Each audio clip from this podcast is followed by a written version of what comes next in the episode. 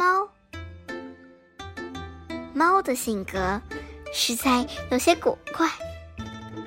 说它老实吧，它的确有时候很乖。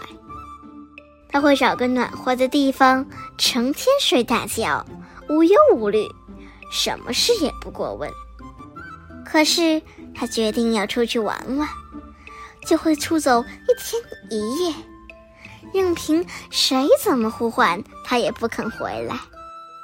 说他贪玩吧，的确是啊。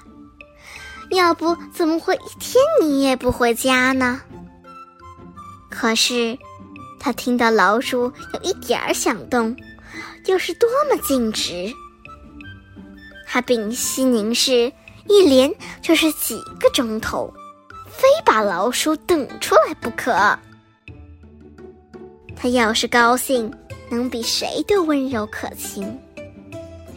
用身子蹭你的腿，把脖子伸出来，让你给它抓痒；或是在你写作的时候，跳上桌来，在稿纸上踩印几朵小梅花。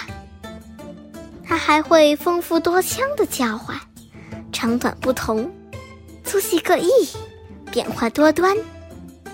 在不叫的时候，它还会咕噜咕噜给自己解梦。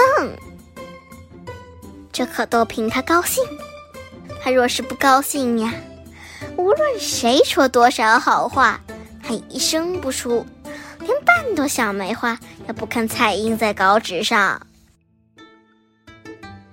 他什么都怕，总想藏起来，可是他又那么勇猛。